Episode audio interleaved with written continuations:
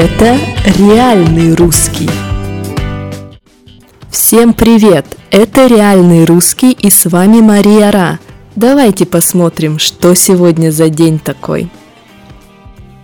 Сегодня 20 июля, и это просто праздник для сладкоежек, то есть для тех, кто обожает сладкое.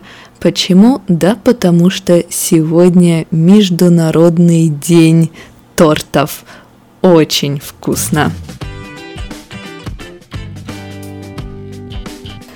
Торт, пирожное, пирог, торт, мороженое. Какая разница? Но смотрите, торт это что-то большое и красивое. Пирожное маленькое и красивое. То есть пирожное обычно только для одного человека, да, одна порция, а торт большой и его можно делить на нескольких человек. С этим понятно. Теперь, что такое пирог? Пирог это что-то некрасивое, но не такое красивое, как торт, не такое красивое, как пирожное. Пирог обычно это тесто и начинка. Да, например, пирог с джемом, у нас тесто, джем, тесто. Все.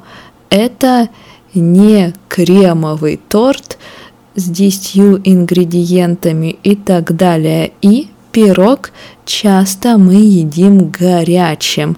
Если торт и пирожное холодное, то пирог очень вкусен, когда мы его только приготовили, когда мы его достаем из печи, достаем из духовки. То есть пирог можно есть горячим. Торт и пирожное мы едим уже холодными и только холодными.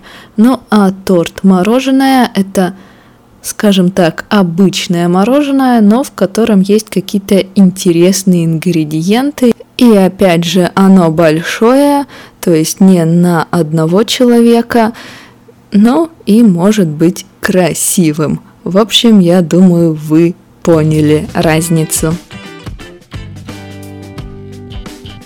И какие торты у нас с русской историей? Ну, конечно, это знаменитый торт птичье молоко, суфле в шоколаде. Это торт Наполеон по одной из легенд. Этот торт был на праздновании победы над Наполеоном. Это торт Москва. Конечно же, его нужно попробовать в Москве. Это торт Прага, который изобрел кондитер, работавший в ресторане в Москве. Да, хоть торт и называется Прага, его изобрели именно в России. Торт киевский был известен в СССР, его изобрели в Киеве, в СССР.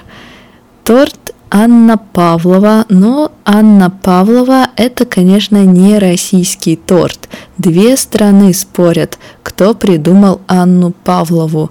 Новая Зеландия и Австралия. Но не важно, важно то, что торт был придуман в честь балерины Анны Павловы. В общем, будете в Москве, можете попробовать и шоколадную Прагу, и торт с бизе киевский, или Анну Павлову, или кремовый Наполеон. Все очень вкусно. Ну и хватит уже о тортах. Давайте поговорим о том, что в такой сладкий день происходило в истории России.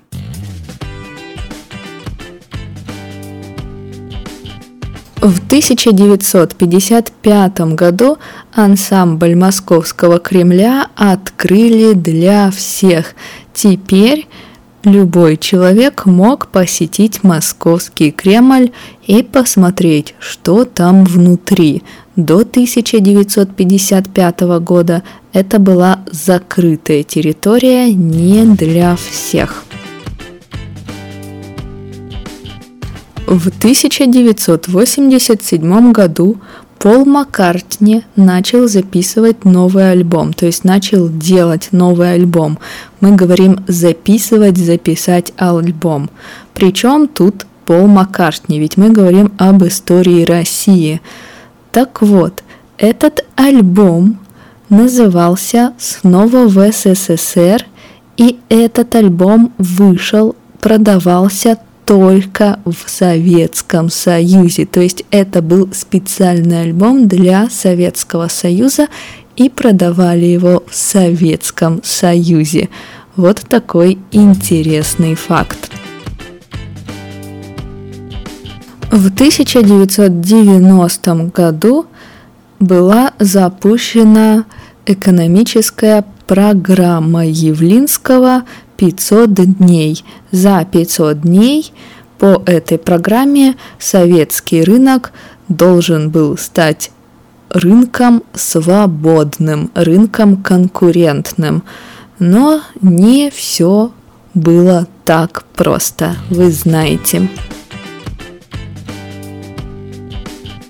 Ну и это все новости. Давайте посмотрим интересные слова. Сладкоежка – это человек, который обожает все сладкое. Он любит и конфеты, и торты, и все, все, все.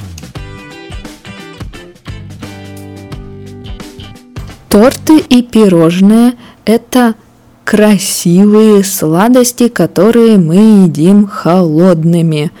Пирог – не такая красивая сладость. Обычно это просто тесто и начинка, и все, да, тесто, начинка. Никакого крема, никакого безе и прочей красоты, да, тесто, начинка. И пирог мы можем есть и горячим, и холодным.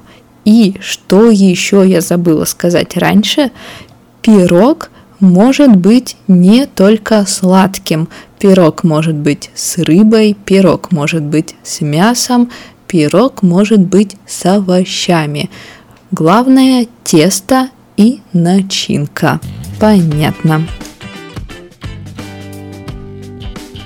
И последнее на сегодня, когда музыканты делают альбом, когда музыканты создают альбом, мы используем глагол записывать, записать. Пол Маккартни сейчас записывает альбом, Пол Маккартни записал альбом. В общем, вы поняли план на сегодня. Едим торты и слушаем альбом снова в СССР. До завтра!